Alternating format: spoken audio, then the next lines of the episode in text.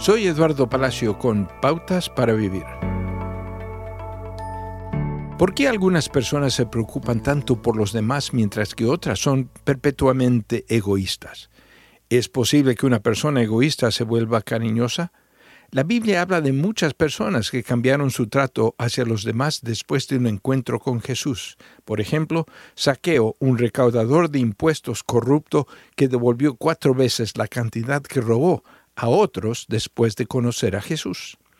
Y, sin embargo, también puede conocer a personas que profesan conocer a Jesús, pero siguen siendo egoístas e indiferentes.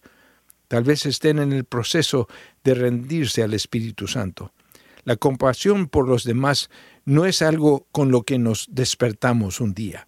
Nuestras vidas y comportamientos solo se transforman en la medida en que permitimos que Dios cambie nuestros corazones mientras nos entregamos a la obra del Espíritu Santo en nuestras vidas.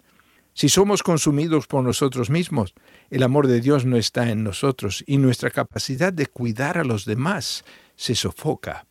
Pídale a Dios que le permita ver a los demás a través de sus ojos. Ningún amor es un agente de cambio más poderoso que el amor perfecto de Dios por nosotros.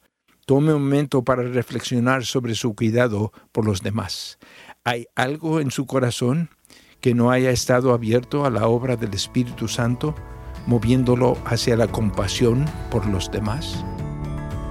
Acaba de escuchar a Eduardo Palacio con Pautas para Vivir, un ministerio de Guidelines International. Permita que esta estación de radio sepa cómo el programa le ha ayudado. Acompáñenos en la próxima emisión de Pautas para Vivir. Gracias por su sintonía.